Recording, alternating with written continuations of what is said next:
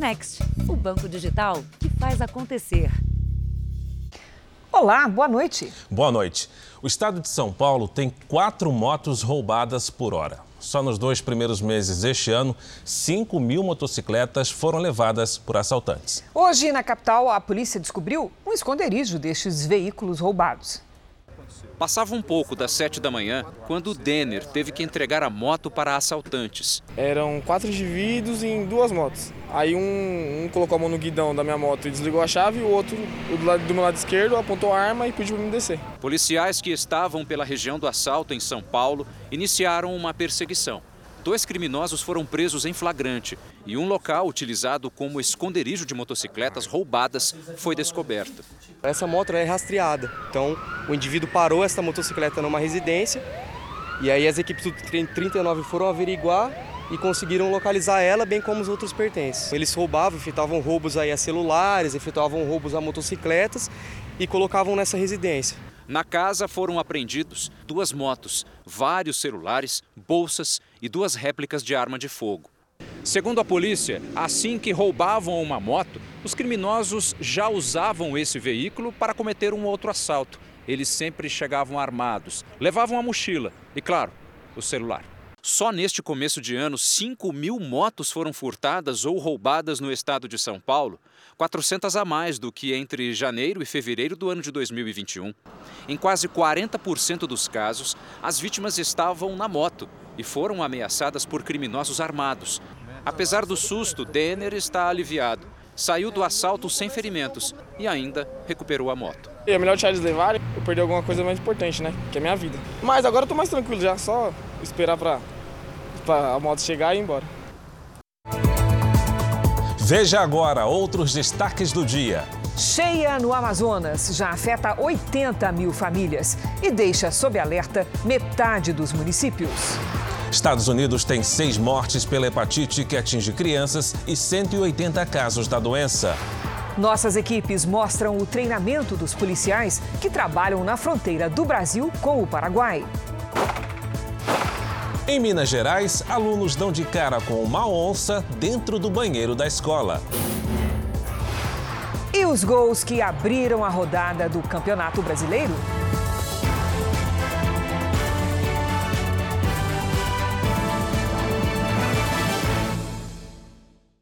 Oferecimento Bradesco Prime. Conecta você aos seus investimentos.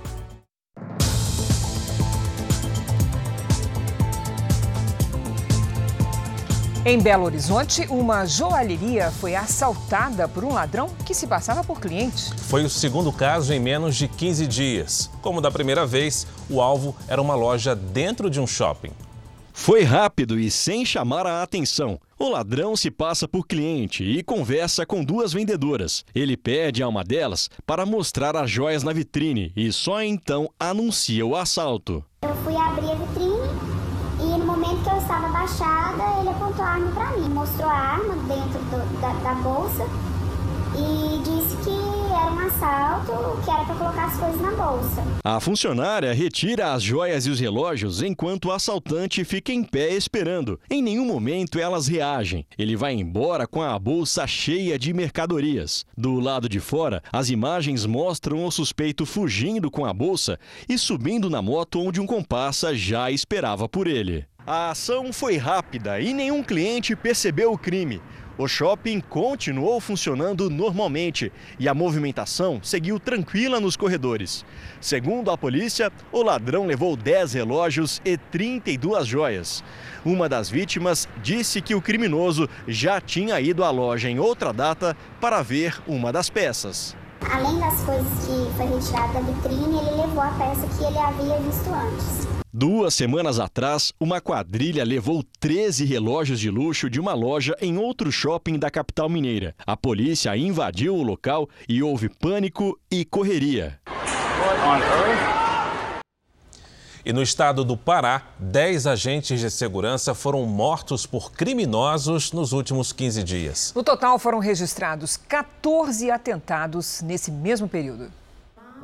O choro das famílias dos agentes de segurança pública é de angústia. Não tenho quem pedir ajuda. Porque tentar, nós já tentamos várias vezes, mas nós não somos ouvidas. É o medo diário de sair de casa e não ter a certeza de voltar em segurança. Já trocamos de casa umas quatro vezes de mudança e já estamos pensando novamente na possibilidade de trocar, porque até o horário de jogar o lixo mudamos. São pelo menos 10 mortes de agentes de segurança pública registradas no Pará só nos últimos 15 dias. Ao todo, foram 14 atentados contra a classe. A situação delicada se estende a vários estados do país. Só neste ano, no Rio de Janeiro, 10 policiais militares e 5 policiais civis foram mortos. Na Bahia, foram 5 militares mortos em 2022. O Estado ele precisa agir preventivamente. Hoje só age depois que acontece toda essa situação. As informações apuradas pelo Subsistema de Inteligência do Pará apontam que cinco pessoas envolvidas nas mortes dos agentes de segurança pública nas últimas semanas já foram presas. Outras seis pessoas pessoas foram localizadas e durante as abordagens policiais, eles teriam trocado tiros com a polícia e acabaram mortos. Várias operações foram montadas no estado para tentar proteger os integrantes da corporação. Mas os familiares lamentam que muitas vezes as providências chegam tarde demais. Para o estado é só mais um. Para nós, família, é um pai, é um marido, é um esposo, é um filho, é um amigo que se vai. Nós entramos em contato com a Secretaria de Segurança Pública do Pará, mas não tivemos retorno.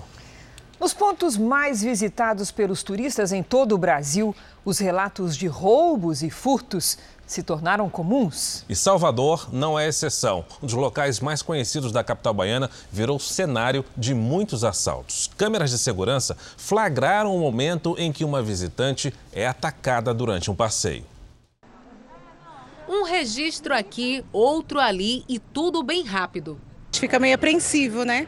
Tiramos fotos e rapidinho a gente já tenta guardar. Esta turista mineira não teve a mesma sorte. As imagens do circuito de segurança mostram o momento em que ela é atacada por um trio de assaltantes no Pelourinho, centro histórico de Salvador.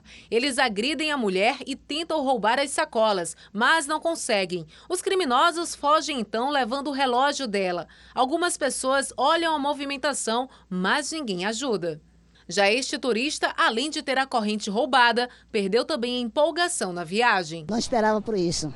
Não vou voltar mais aqui não, hein? Salvador recebe em média quase 10 milhões de turistas por ano. E o local preferido da maioria é justamente o centro histórico. E nem a base móvel da Polícia Militar impede a ação dos criminosos. A guia turística Glória também foi vítima da violência enquanto trabalhava. Agora, além dos passeios pelo Pelourinho, ela alerta os turistas sobre os assaltos. Nós também ficamos vulneráveis a esse tipo de violência, né?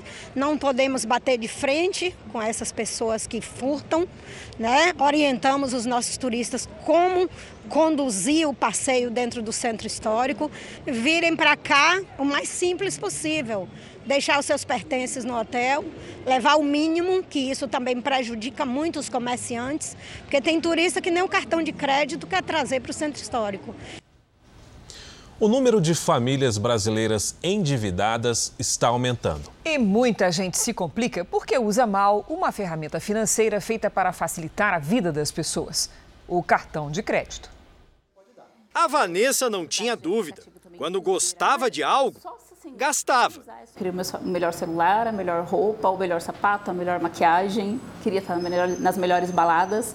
Para bancar a vida de consumo exagerado, usava o cartão de crédito parcelava em várias vezes, mas eu esquecia que eu só tinha um salário para poder depois pagar essa fatura, né? Até que ficou endividada, com nome sujo. Para sair do vermelho, teve que dar uma segurada. Só conseguiu regularizar a situação um ano depois. Agora não quer ficar inadimplente nunca mais. A grande chave para as pessoas que estão nessa situação é aprender a viver a vida que seu dinheiro pode pagar. A inadimplência é um problema enfrentado por muitos brasileiros e que vem aumentando. De um ano para cá, o percentual de famílias com dívidas em atraso passou de pouco mais de 24% para quase 29%. E para 9 em cada 10 famílias nessa situação, o cartão de crédito foi o principal motivo do descontrole financeiro. Muita gente entende o limite do cartão de crédito como um adicional de renda. Isso é perigoso porque ela não é uma renda corrente. Ela não é uma renda nem sua, é uma renda de terceiro. A dica é escolher um limite para o cartão que caiba no que a pessoa recebe todos os meses. A Vânia não fazia isso e acabou cheia de dívidas. Eu até pagava a fatura, mas aí o restante das coisas faltava, eu não tinha mais dinheiro. Quando ficou desempregada, ela teve que gastar boa parte do plano de previdência privada para sair do buraco. Depois de equilibrar o orçamento, a solução foi radical. Hoje não tem cartão, é, eu só compro aquilo que o meu dinheiro do mês me dá condição de pagar e se não dá para pagar, eu espero e compro o mês que vem. É, e com o orçamento apertado, os brasileiros mudam de hábitos e cortam gastos para conseguir manter os itens de consumo e os serviços básicos do dia a dia. É o que comprova uma pesquisa feita pela Confederação Nacional da Indústria. Luiz é a prova de que em casa de ferreiro, espeta de pau. Apesar de trabalhar como mecânico de moto, ele não sai de cima da bicicleta que virou meio de transporte. Eu gastava 40 reais por semana com gasolina, 40 reais por semana. Depois da pandemia passou para 200. Dona Mônica ficou viúva há dois anos e decidiu vender os dois carros da família. Não precisa pagar IPVA, IPVA caríssimo, combustível nem se fala. Eu prefiro andar de aplicativo, porque eu não viajo de carro. Para economizar luz e gás de cozinha, decidiu instalar energia solar na casa. Agora é tudo elétrico: a cafeteira, o forno, a lava-louças e até a fritadeira. O gás quase nunca é usado. A conta de energia subindo demais. Então eu já aproveitei as duas coisas. O gás subindo, a energia subindo, eu preferi investir na energia solar, que é um investimento caro a longo prazo, mas que compensa. A inflação diminui a renda e muda os hábitos de consumo das pessoas. Uma pesquisa da Confederação Nacional da Indústria apontou que seis em cada dez brasileiros reduziram gastos nos últimos seis meses. Na pesquisa anterior, de novembro do ano passado, 74% dos entrevistados já tinham cortado despesas. O brasileiro cortou gastos com itens que não são considerados de primeira necessidade, como refeição fora de casa, TV por assinatura, eletroeletrônicos e roupas e calçados. A queda também é expressiva no consumo de carne vermelha e combustíveis. Isso afeta as decisões de consumo. A expectativa que isso continuar acontecendo também reduz essa propensão ao consumo.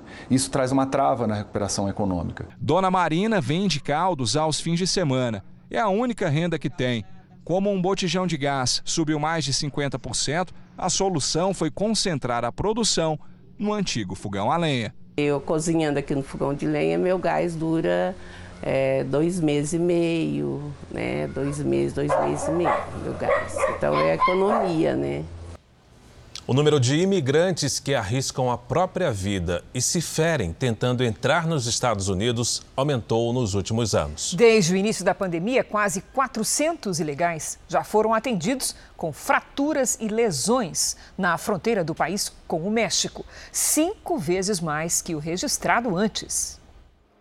A altura do muro é equivalente a um prédio de três andares. São mais de nove metros que separam o México dos Estados Unidos nessa região da cidade americana de San Diego, na Califórnia. Na tentativa de pular a cerca gigantesca, o número de feridos e de mortos cresceu assustadoramente. Até 2019 eram cerca de 70 por ano, mas nos últimos dois anos esse número ultrapassou 370. Eles chegam aos hospitais com fraturas expostas, órgãos perfurados. São homens e até mulheres Grávidas que perdem seus bebês, segundo o Dr. Dusset, chefe de traumatologia de um hospital da região. Ele conta que recebe pacientes do mundo todo, principalmente do México, de países da América do Sul e do continente africano. Os muros foram erguidos em 2019 em várias regiões da fronteira com o México. Inicialmente, as estruturas tinham cerca de 5 metros, mas foram elevadas a quase o dobro da altura. É como pular de um prédio como esse, aqui atrás. Durante a pandemia, uma lei foi criada para que as autoridades americanas pudessem enviar de volta qualquer pessoa que cruzasse ilegalmente a fronteira com o México por conta do risco de contaminação do coronavírus. Mas a crise migratória só aumentou. Em 2018, 283 pessoas morreram tentando cruzar as fronteiras. No ano passado, o número chegou a 557. Pedro é diretor de um comitê de ajuda aos imigrantes. Segundo ele, quem pede asilo fica desesperado por não conseguir entrar em território americano. Por causa disso, muitos decidiram se arriscar por áreas perigosas, como desertos, montanhas e até o mar. Em Portugal, aumentou o número de brasileiros legais ou ilegais que são vítimas de preconceito. As denúncias se multiplicaram por quatro em apenas cinco anos. Aos 17 anos, Maria Fernanda conta que conheceu em Portugal um preconceito que não sabia que existia. No restaurante, já não quiseram me atender porque era brasileira e tipo, não disfarçaram. Já ouvi também que a minha língua não era uma língua, era um dialeto, porque disseram já que os brasileiros que estragaram a língua portuguesa. Os brasileiros formam a maior comunidade de estrangeiros no país quase 210 mil, segundo dados oficiais. Isso sem contar os ilegais e as pessoas com dupla nacionalidade. Mas quem vem do Brasil também é maioria entre as vítimas de racismo e xenofobia. É o que revela a Comissão de Igualdade contra a Discriminação Racial, órgão ligado ao governo português. Nos últimos cinco anos, as denúncias cresceram em mais de 400%. Casos que acontecem no trabalho, na rua e até no ambiente escolar. Recentemente, os casos de discriminação contra os brasileiros nas universidades ganharam destaque. No mês passado, um professor da Universidade do Porto foi demitido por chamar uma estudante brasileira de mercadoria. Aqui em Lisboa, na maior universidade do país, a Faculdade de Direito abriu um canal para receber reclamações e criar um código de conduta para evitar casos de xenofobia, assédio. Cerca de 10% das reclamações são de alunos brasileiros. O conselheiro acadêmico Cláudio Cardona acredita que conversar sobre o assunto tem ajudado a uma maior conscientização. É um processo também de restauração das circunstâncias das pessoas que vivem. Há muita sensibilidade por parte de tanto dos alunos quanto da faculdade em si em tentar resolver esses casos. Em Bangladesh, inundações deixaram pelo menos 10 mortos e 2 milhões de desabrigados. A região nordeste do país foi a mais atingida pelas cheias. Comércio e escolas não abriram. No rio Borak, a força da água rompeu uma barragem e destruiu cerca de 100 aldeias. Todos os anos, parte do país passa por enchentes. Mas, segundo as autoridades, neste ano, o número de pessoas afetadas é o maior em duas décadas. Na Alemanha, a passagem de um tornado deixou um morto e pelo menos 60 feridos. O fenômeno foi registrado no oeste e sul do país. Uma moradora filmou o momento em que árvores são derrubadas pela ventania. Telhados e janelas também foram arrancados das casas. A tempestade rara para a região surgiu depois de vários dias quentes. Veja a seguir: frio antecipado muda a rotina dos ambulantes que trocam os produtos vendidos nas ruas. Veja também, na fronteira com o Paraguai, policiais brasileiros têm treinamento especial para combater o crime organizado.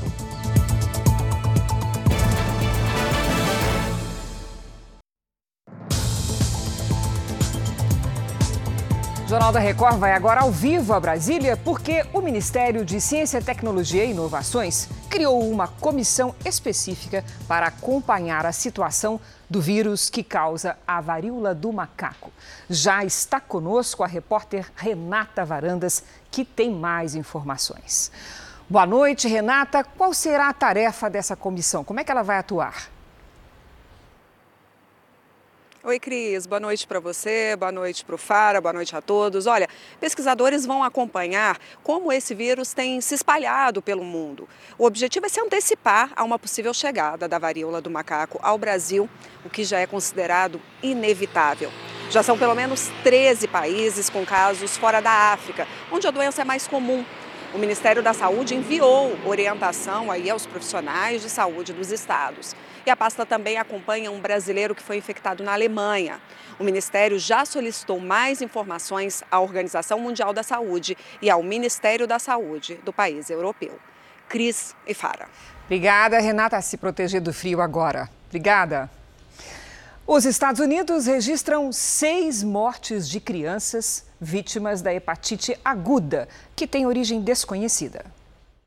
180 casos da doença foram registrados em 35 estados americanos. Pesquisadores acreditam que uma infecção por adenovírus pode estar por trás dos casos de hepatite aguda infantil no país. Até agora, os Estados Unidos lideram o número de vítimas no mundo. O Brasil investiga 61 casos suspeitos. Os principais sintomas da doença são vômito, diarreia, dores e principalmente pele e olhos amarelados. Termina neste sábado, às 11 horas e 59 minutos, o prazo de inscrição para o Exame Nacional do Ensino Médio, o Enem. Agora, uma notícia que interessa as pessoas que não estão em dia com as parcelas do financiamento estudantil. Na semana que vem, o Senado deve analisar a medida provisória que torna mais fácil a negociação das dívidas. Ruth é cozinheira. Em 2017, se formou em serviço social, graças ao Fundo de Financiamento Estudantil, FIES. As primeiras parcelas do financiamento chegaram em 2019. Mas, como a maioria dos estudantes da turma, ela não conseguiu pagar a dívida, sequer o primeiro boleto. Com 25 anos, eu financei minha casa própria, né? Então, eu, de lá para cá, não é fácil, né? 500 reais todo mês. Ruth está entre os mais de 500 mil brasileiros que concluíram o ensino superior pelo FIES, que estão com as parcelas em atraso há pelo menos três meses. Ao todo, 7 bilhões e 300 milhões de reais deixaram de ser pagos ao Banco do Brasil e à Caixa Econômica Federal. A Câmara dos Deputados aprovou a medida provisória que permite a renegociação das dívidas do FIES para contratos firmados até 2017. A MP ainda precisa passar no Senado. De acordo com o texto, quem está em atraso há mais de 90 dias e há menos de 360 dias pode quitar a dívida à vista, com desconto de 100% em multas e juros e de 12% no valor do financiamento.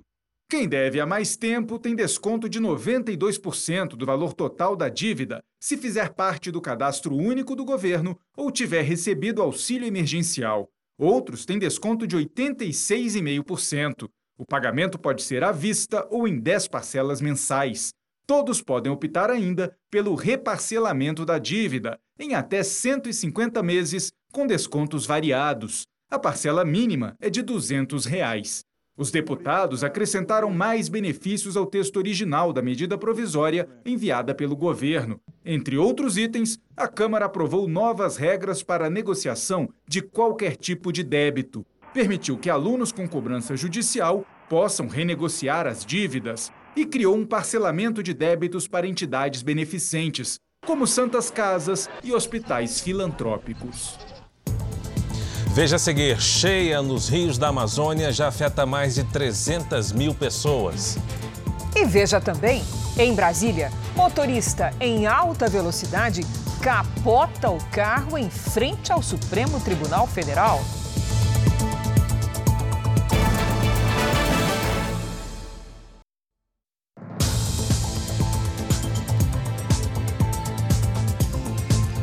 No Amazonas, após a maior cheia da história registrada no ano passado, o Rio Negro volta a subir e já muda a rotina dos moradores de Manaus. Várias ruas do centro da capital amazonense estão inundadas e a metade dos municípios do estado está em situação de emergência. A cada centímetro, a água se aproxima deste abrigo. O Eloy, responsável pelo local, teme pela segurança dos animais. Jacaré, de vez em quando aparece de grandão aqui, a gente tem que ficar de olho devido aos animais e as crianças, gente. Só na capital amazonense, 4 mil famílias sofrem com as cheias. Onde Dona Renata mora, a água já começa a chegar. O problema é que, sem dinheiro, ela não tem como elevar o piso da casa com um reforço de madeira, chamado de maromba. O rio já está se aproximando, né? Já está quase debaixo da, da coisa aí, né? Como é que vai ser? Sei, né? Só a ajuda de Deus, né? Esta casa de madeira desabou na semana passada. A estrutura não aguentou a subida das águas. Os moradores tiveram que sair às pressas. Ela fica localizada em uma das mais de 300 áreas catalogadas pela Prefeitura de Manaus que sofrem com a cheia. De acordo com o Serviço Geológico do Brasil, as chuvas intensas até o fim de maio podem fazer com que o nível do Rio Negro chegue a 30 metros, como aconteceu ano passado. A Prefeitura de Manaus já começou a construir pontes para permitir a passagem dos pedestres nas regiões alagadas, como no centro histórico da capital. A Defesa Civil do Amazonas monitora os 62 municípios. Mais da metade já está em situação de emergência. É uma estimativa aí de 80 mil famílias, aproximadamente 320 mil pessoas estão sofrendo com o desastre de inundação. O Brasil está livre da poliomielite, também conhecida como paralisia infantil, já faz quase três décadas. Mas agora, com a baixa cobertura de vacinação, o país entrou para a lista de nações com risco alto de retorno da doença. Segundo a Organização Pan-Americana de Saúde, pelo menos 500 mil crianças precisam ser imunizadas. Aos 55 anos, Dona Nazaré ainda tem dificuldades para caminhar. Só ando com o apoio das muletas, né? E quando eu saio na rua, eu tenho uma bicicleta adaptada que me ajuda. A deficiência foi sequela da poliomielite, que teve aos nove meses de vida. Dona Nazaré nasceu em Aurora do Pará, cidade do interior do estado, a cerca de 200 quilômetros da capital Belém. Na época, o município não tinha vacina. Essa doença me fez ter uma vida muito limitada. A poliomielite é uma doença perigosa e de alta capacidade de transmissão. O vírus pode provocar sequelas graves e até levar à morte. A vacina é a única forma de se proteger. Segundo o Ministério da Saúde, desde 2015 o Brasil não consegue atingir a meta de imunizar 95% das crianças contra a poliomielite. No ano passado foi registrado um dos piores índices desde o início das campanhas de proteção. 67% do público-alvo foi vacinado. As regiões Nordeste e Norte do país são as que têm a menor cobertura vacinal. Menos da metade das crianças foram vacinadas contra a poliomielite. Nós temos a vacina, temos as salas de vacinação aqui no município funcionando de 8 às 17 horas. O que está faltando para a gente é a população, é a procura pela vacina. Por conta dos números baixos, a Organização Pan-Americana de Saúde incluiu o Brasil na lista dos oito países da América Latina com alto risco de volta da poliomielite. Na lista também estão o Equador, Venezuela, Guatemala, República Dominicana e Suriname.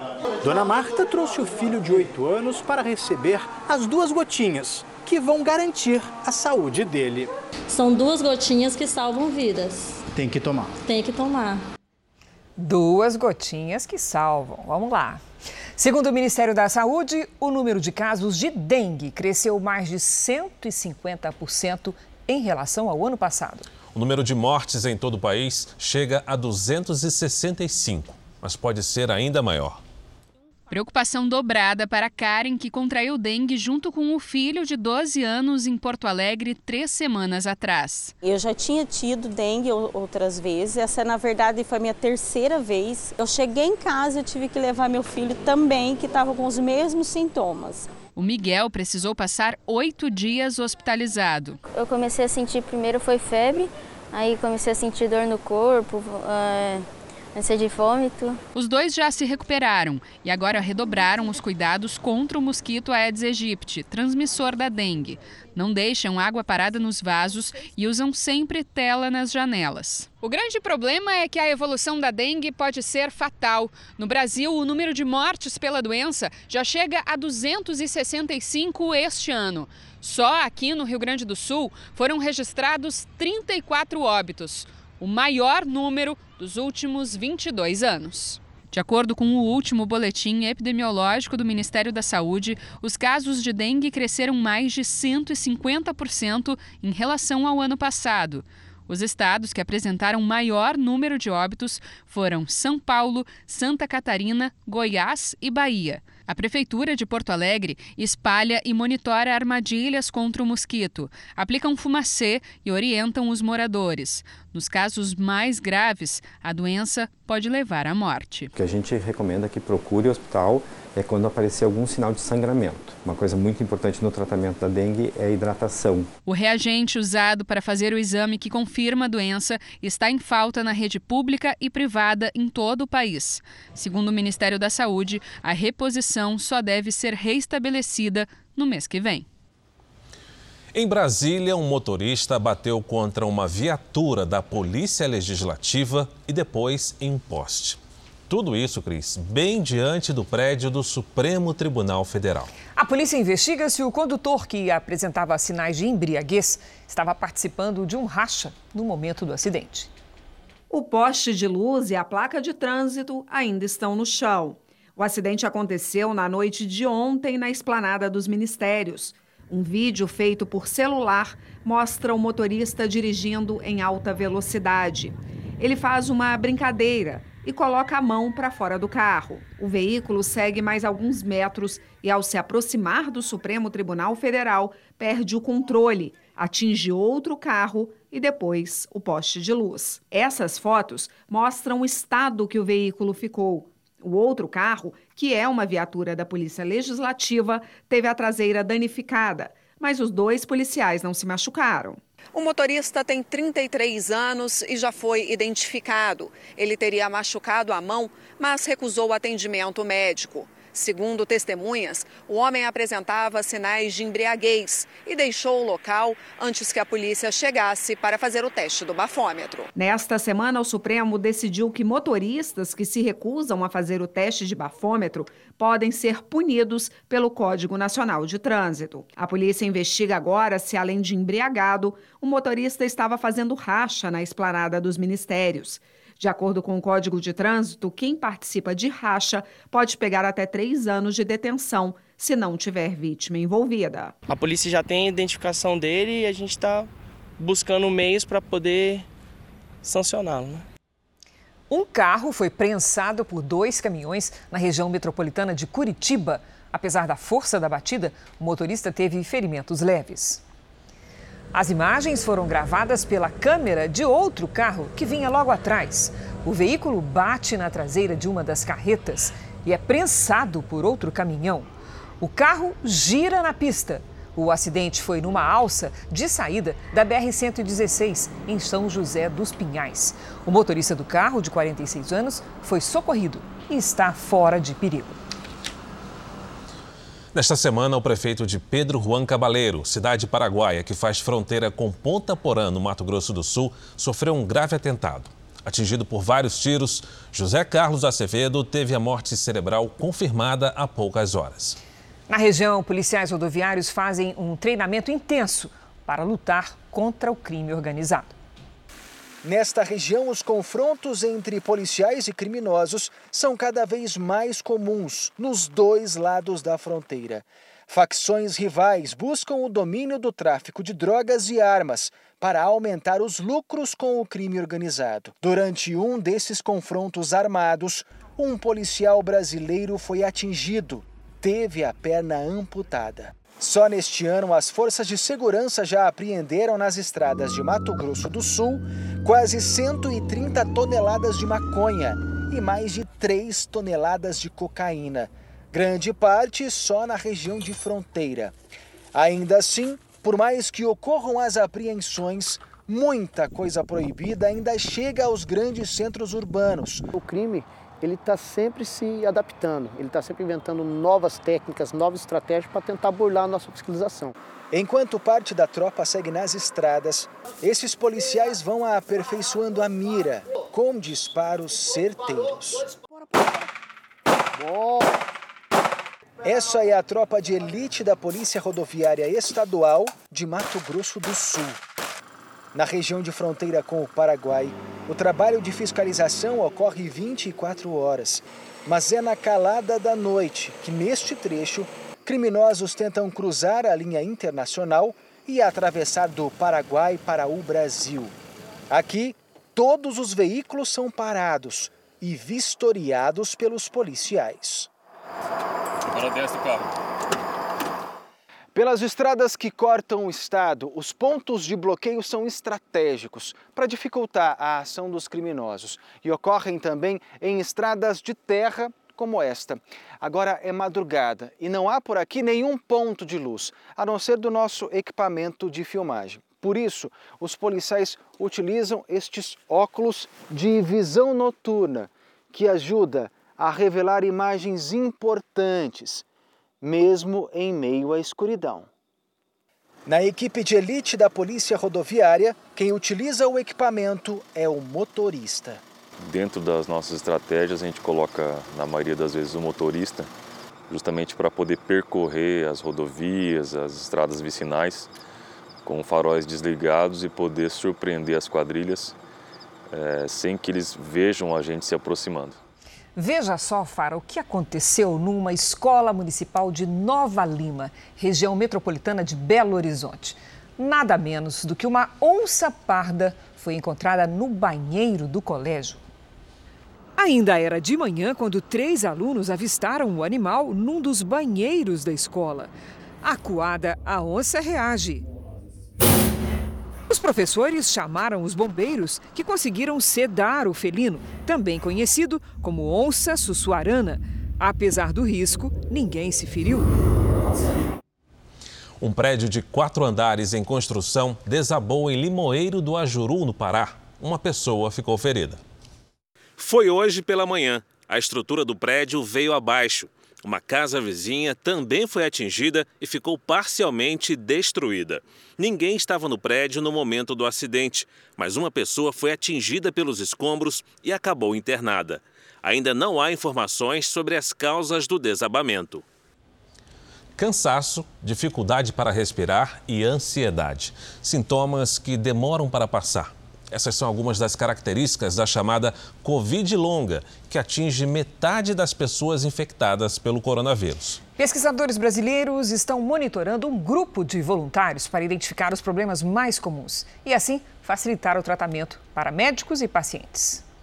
Relógios capazes de medir batimentos cardíacos, níveis de oxigenação e pressão arterial durante o sono estão sendo usados para coletar dados de 80 voluntários que tiveram Covid e hoje sofrem com sequelas. O projeto de monitoramento à distância é inédito no Brasil. A coleta de dados dos voluntários pelos relógios inteligentes será acompanhada de consultas presenciais, uma forma de checar a eficiência e precisão dos aparelhos.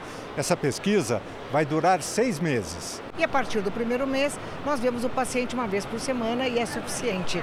Mas eles são monitorados religiosamente por telefone e através dos sinais biológicos que nós recebemos na nossa plataforma. Segundo uma pesquisa da Fiocruz, 50% das pessoas que pegaram Covid apresentaram sequelas, que podem durar mais de um ano, e a chamada Covid longa. Após a fase aguda da doença, persistem o cansaço extremo, tosse, dificuldade para respirar, perda de olfato ou paladar e dores de cabeça. A Fiocruz destaca também outras consequências da doença, como insônia, ansiedade e tonturas. A Gabriela é empresária e não manifestou sintomas quando foi contaminada pela Covid. Mas quando o período de infecção passou, ela teve tonturas por mais de dois meses. Muita tontura, aquela tontura que não passa, de deitar, levantar, tomar remédio, de não dar enjoo, de não conseguir ficar de pé porque a tontura não passava. O estudo sobre o monitoramento de pacientes da Covid longa quer servir de base para a plataforma de um sistema a ser aplicado em todo o país. Essas situações vão ficando cada vez mais comum e permite que a gente se antecipe, permite que o paciente se sinta seguro. Tudo isso ainda dentro de um universo muito pequeno, mas que já nos mostra que será uma saída inteligente e de baixo custo para o sistema de saúde. Balas simples como jujubas poderão ajudar pacientes com câncer ou que tiveram a Covid a recuperar o paladar afetado pelas duas doenças. A pesquisa é de universitários do Rio Grande do Norte. O estudo foi elaborado numa sala de aula. Tudo começou como um projeto há dois anos, para a Olimpíada do Futuro. Que premia experimentos inéditos em várias áreas, como economia e saúde. Os pacientes oncológicos perdem o paladar e o olfato e a salivação. Daí a gente viu a oportunidade de criar o projeto e começamos as pesquisas para identificar se já, existia, se já existia uma solução para isso. As jujubas, também conhecidas como balas de goma por algumas pessoas, poderão ajudar pacientes com vários tipos de câncer. As jujubas são fabricadas aqui no laboratório do SES Escola São Gonçalo do Amarante. Elas estimulam as glândulas salivares, descongestionam as vias aéreas e devolvem o paladar aos pacientes. Os doces são feitos com essências de hortelã e de tangerina, entre outras substâncias que eles preferem não revelar. Uma preocupação dos alunos é que a bala tem um gosto bom. Nós estamos pensando também na questão de sabor para variar um pouco, né? Por ser um produto que provavelmente o, o paciente irá consumir todos os dias, a gente está pensando em como adaptar os sabores para que não fique uma coisa tão repetitiva. Para os testes começarem em pacientes com câncer, faltam autorizações de dois órgãos federais, entre eles o Ministério de Ciência e Tecnologia. Uma ideia simples que pode ajudar milhares de pessoas todos os anos. É empolgante ver a intensidade dos alunos em termos de, de estudar, de buscar, de pesquisar, né, de agregar experiências e levar isso para a vida né? e também para a, a, vida, a vida pessoal, a vida acadêmica também. No Egito, a baixa no turismo tem causado um impacto direto na venda, sabe do quê? Do papiro. O processo de fabricação do tradicional papel usado há milênios, desde o tempo dos faraós, se manteve o mesmo ao longo de gerações. Pois é, a nossa equipe visitou uma plantação de papiro no interior do país e conheceu uma família que tem nessa arte tão tradicional egípcia a principal fonte de renda. A duas horas da capital do Egito, Cairo, fica uma pequena vila onde os moradores plantam e produzem papiro há gerações. Mas o que costumava ser 500 hectares de campos verdes e exuberantes, hoje em dia não passa de um quilômetro quadrado. Uma década de instabilidade política e econômica, além dos impactos da pandemia, estão ameaçando essa tradição milenar. Foram os antigos egípcios que começaram a usar o papiro 5 mil anos atrás.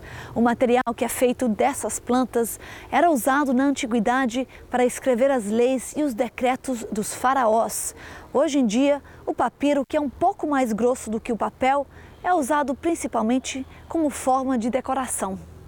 A planta de papiro cresce na água e pode atingir 4 metros de altura. Artistas locais como Sayed Tarakan, de 60 anos, trabalharam a vida toda para transformá-la em papel e vender as decorações para turistas. Usamos o conhecimento do passado para fazer algo moderno, mas ainda produzimos o papiro à mão, como se fazia nos tempos dos faraós, conta Sayed. Ele mostra todo o processo após a colheita. O resto do preparo é tradicionalmente feito por mulheres. Safa, sobrinha de Sayed, trabalha com o tio há mais de cinco anos.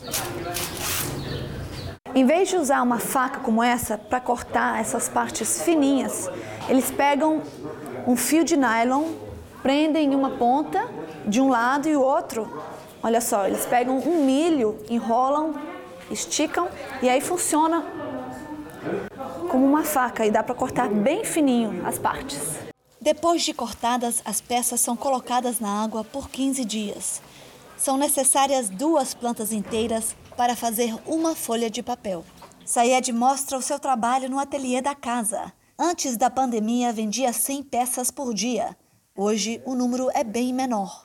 Ele produziu um papiro só para nossa equipe. Olha só, ele produziu isso aqui especialmente para a gente o Pão de Açúcar no Rio de Janeiro e as pirâmides do Cairo.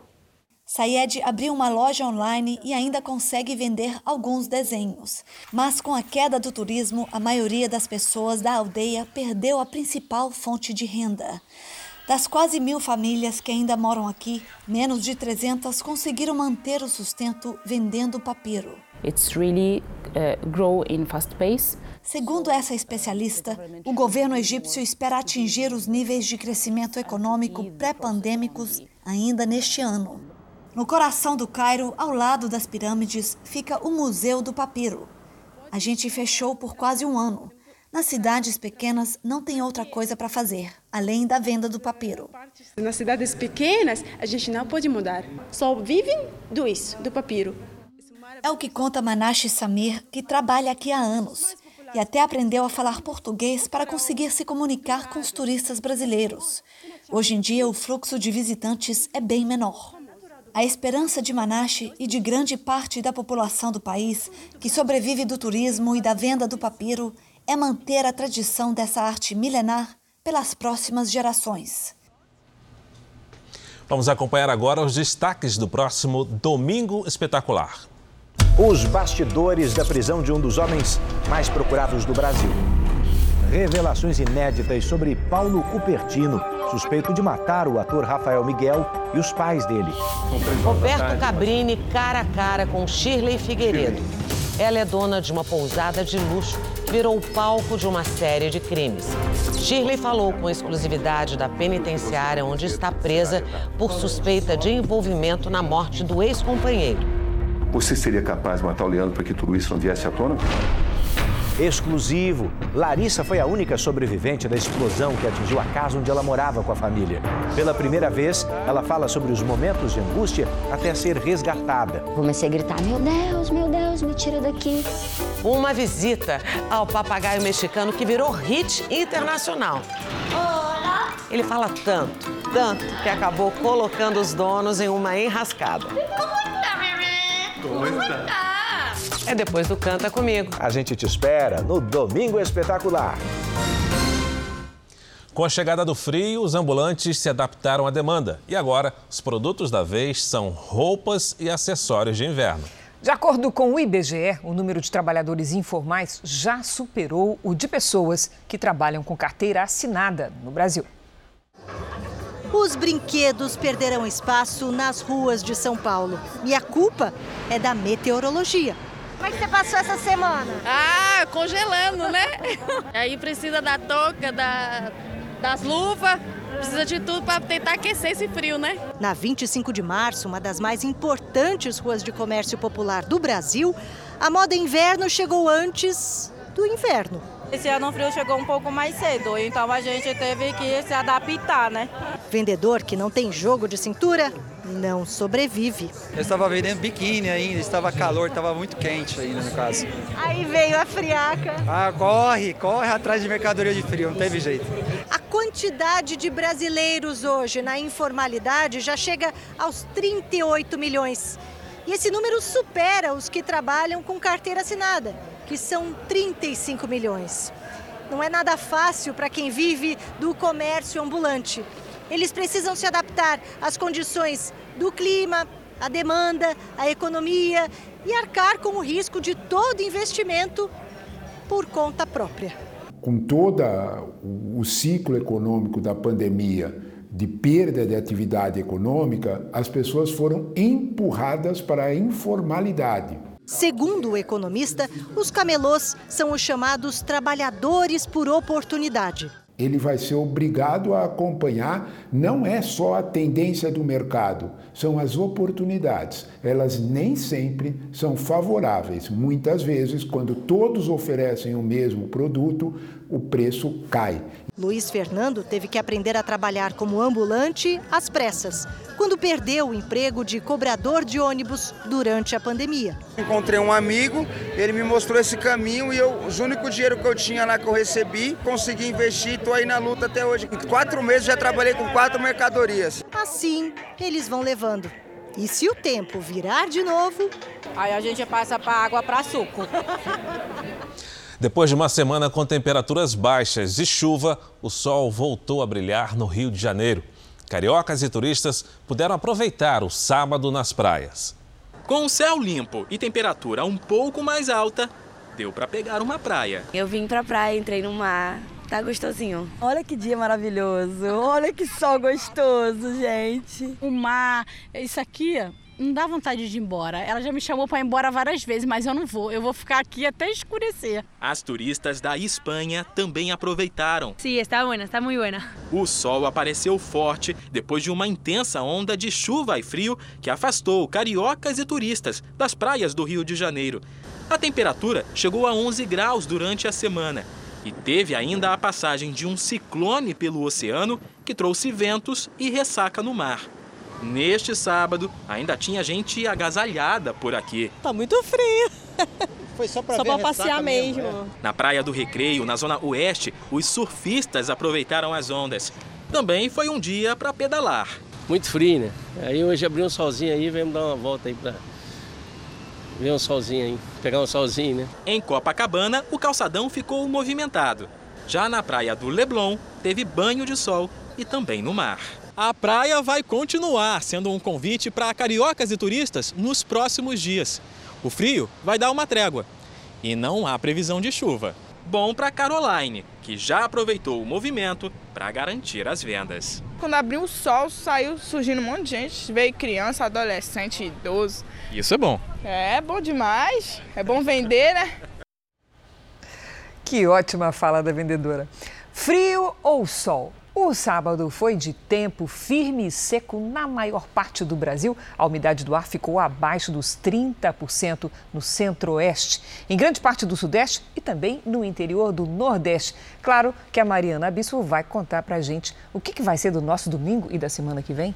Olá, Mari, tudo bem? Olá, Cris, eu te conto. Boa noite para você, Fara, todos que nos acompanham. Bom, conforme o inverno se aproxima, a baixa umidade fica cada vez mais frequente. De olho aqui no telão, esse tempo muito seco aumenta a chance de queimadas. Muita atenção, porque já neste domingo, em toda essa área vermelha aqui do nosso mapa, o risco de focos de incêndio é bem alto.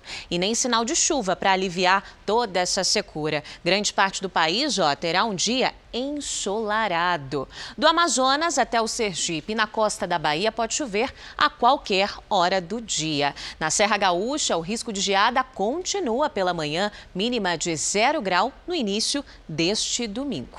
Em Porto Alegre, máxima de 19 graus, no Rio de Janeiro, 25 graus, em Brasília, 26 e em Salvador, 28 graus. Em São Paulo, o sol permanece nos próximos dias, de domingo até quarta-feira, máximas entre 23 e 26 graus. Vai esquentar um pouquinho, Fara. Pois é, Mari, vamos ao Tempo Delivery também no sábado. E hoje a gente atende a Rita de Montes Claros, em Minas Gerais. Perfeito, Rita. Em Montes Claros, os próximos dias serão de sol e baixa umidade do ar também, máximas de 26 e 27 graus. A Cristiane quer saber a previsão para Santa Inês, no Paraná, Mariana. Perfeito, Cristiane. O frio perde força aí em Santa Inês. Até terça-feira, máximas entre 26 e 29 graus. Bem diferente dessa última semana, né? O Participe também do nosso Tempo Delivery pelas redes sociais. É só mandar uma mensagem com a hashtag você no JR que a gente responde. Bom domingo para vocês. Para você também, Mari. Obrigada, Mari. Olha, enquanto o Brasil sofre com frio, pelo menos parte do país, lá na Espanha, o país registra o mês de maio mais quente da história. A agência meteorológica do país alertou para uma onda de calor neste fim de semana. A cidade de Jaén teve temperaturas acima dos 40 graus Celsius. Segundo especialistas, o motivo é uma massa de ar quente vinda da África. O calor fez o governo espanhol aconselhar a população a se manter hidratada. A Rússia proibiu 963 americanos de entrar no país de maneira permanente. A lista inclui autoridades como o presidente Biden e a vice Kamala Harris, mas também celebridades. O ator Morgan Freeman foi banido por supostas críticas feitas aos russos no ano passado. Segundo o Ministério de Relações Exteriores da Rússia, a medida é uma retaliação às sanções econômicas impostas pelos Estados Unidos por conta da guerra na Ucrânia. Hoje, o exército russo afirmou que enviou mísseis à região oeste de Kiev. O bombardeio teria destruído armas enviadas por países europeus e pelos Estados Unidos à Ucrânia. O presidente ucraniano, Volodymyr Zelensky, disse ainda acreditar que a guerra pode ser encerrada por meios diplomáticos, com ou sem intermediários, mas quer que a Rússia pague pelos danos causados pela invasão. E no Equador, a justiça do país ordenou a volta à prisão do ex-vice-presidente Jorge Glass por receber propinas da Odebrecht. O político cumpria pena de seis anos por ter recebido suborno empre... da empreiteira brasileira. Em abril, ele havia sido liberado após uma decisão judicial revertida agora. Jorge Glass foi vice-presidente do Equador em duas ocasiões. Os Estados Unidos e a Coreia do Sul concordaram em estreitar a aliança militar. Quem tem as informações ao vivo do Japão é a correspondente Silvia Kikuchi. Silvia, bom dia para você aí no Japão. Oi, Fara. Boa noite para você, para a Cris e a todos que nos acompanham. Os Estados Unidos ofereceram à Coreia do Sul mais armamento. Seria uma retaliação às ameaças nucleares da vizinha Coreia do Norte. Mas na questão de saúde, os presidentes Joe Biden e o Sokyo disseram que pretendem enviar vacinas contra a Covid à Coreia do Norte. O país enfrenta um surto da doença. Segundo a TV estatal norte-coreana, quase 2 milhões e meio de pessoas estão com febre e ao menos 66 morreram. Essa é a primeira viagem oficial do presidente Biden à Ásia. Neste domingo, ele vem aqui para o Japão, onde vai ficar até a terça-feira. Fara, Cris. Obrigado pelas informações, Silvia. Jornal da Record está de volta com os gols deste sábado. No Rio, o Flamengo derrotou o Goiás e chegou à segunda vitória no Campeonato Brasileiro. Mais de 50 mil torcedores foram ao Maracanã e viram um bom primeiro tempo do time rubro-negro. Depois do belo passe de três dedos de Gabigol, Mateuzinho cruzou para Pedro, livre, fazer o único gol do jogo. Flamengo 1, Goiás 0. E o sábado foi mais feliz para os torcedores do Atlético em Goiás. Além da derrota do rival no Maracanã, como a gente acabou de ver aí, o rubro-negro goiano conseguiu sua primeira vitória no Brasileirão. Jogando em casa, o Atlético venceu o Coritiba com gols no final de cada tempo. No primeiro, Jorginho fez 1 a 0 aos 46 minutos. Aos 44 do segundo tempo, Ayrton garantiu a vitória ao Dragão, que segue na zona de rebaixamento. 2 a 0, placar final. Outros dois jogos aconteceram neste sábado. Santos e Ceará empataram sem gols na Arena Barueri, na Grande São Paulo. Em Caxias do Sul, o Palmeiras venceu Juventude por 3 a 0. Na área urbana da maior metrópole do país, existe uma fazenda que produz até 3 toneladas de hortaliças por ano. E tudo funciona num prédio de 10 andares. E até nas comunidades de São Paulo, as chamadas hortas verticais têm ganhado espaço e passaram a ser fonte de alimento para os moradores. Áreas de cultivo com solo fértil e temperaturas ideais para a produção de frutas e verduras. Plantações que ocupam hectares de terra ganham mais espaço em outras fazendas menores e nada convencionais. Neste galpão não tem quebra de safra por causa da chuva ou falta de água. Aqui são produzidas 3 toneladas de hortaliças por ano. São vários tipos de alface e plantas bem jovens e pequenas. A fazenda urbana fica em duas torres de 10 andares, na zona oeste de São Paulo. A gente viu que era uma solução que por mais que o Brasil ele tenha disponibilidade de solo, de sol, fazia muito sentido para a gente também. Então, a gente teve essa vontade de desenvolver tecnologia aqui nacional. As plantas ficam nestas bandejas e a tecnologia controla tudo: temperatura, ventilação, umidade e até fertilizantes na água. As luzes de LED fazem o papel dos raios de sol. Então é uma planta que ela não vai ter deficiência nutricional, não vai ter falta de nutrientes. É uma planta que é, quando a gente for consumir, ela vai estar mais fresca, mais saborosa, mais crocante, vai durar mais tempo. Em outro ponto da capital paulista, uma ideia foi plantada no coração de uma comunidade. A horta vertical hidropônica fica em um galpão de Paraisópolis. Tem capacidade para 960 pés de hortaliças. A horta divide espaço com canteiros e caixas onde estão quase 70 tipos de legumes, verduras, ervas aromáticas, flores e pés de frutas. A iniciativa começou com o presidente do G10 Favelas, um grupo que reúne líderes das 10 maiores comunidades do país. Hoje, grande parte do que é produzido na horta vai parar nas marmitas distribuídas aos moradores. É um espaço pavimentado, sem graça, que tinha um monte de carros abandonados. E nós olhamos para esse espaço como uma oportunidade de transformar e fazer essa grande fazenda, uma fazenda bonita. Hoje, a segunda maior comunidade de São Paulo é referência de sustentabilidade. A Agrofavela alimenta muita gente com produtos saudáveis, gera conhecimento e fazendeiras urbanas. Esta pequena estrutura é uma horta vertical, uma espécie de quintal para quem não tem espaço.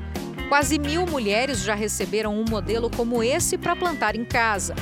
Dona Adélia cuida do berçário de mudas. Que além de servir para ela, ela manda para a mãe dela, manda para a irmã. Então é muito gostoso. O projeto da Horta Vertical vai além de oferecer uma alimentação mais saudável. Também pode melhorar a renda das famílias. Nosso sonho próximo é transformar as fazendeiras urbanas num negócio de impacto social, onde elas possam cultivar esses alimentos e vender através de uma feira, gerando trabalho e renda. Jornal da Record termina aqui. A edição de hoje na íntegra e também a nossa versão em podcast estão no Play Plus e em todas as nossas plataformas digitais. Fique agora com os melhores momentos da série Reis. Boa noite e ótimo domingo para você. Uma excelente noite e um ótimo fim de semana.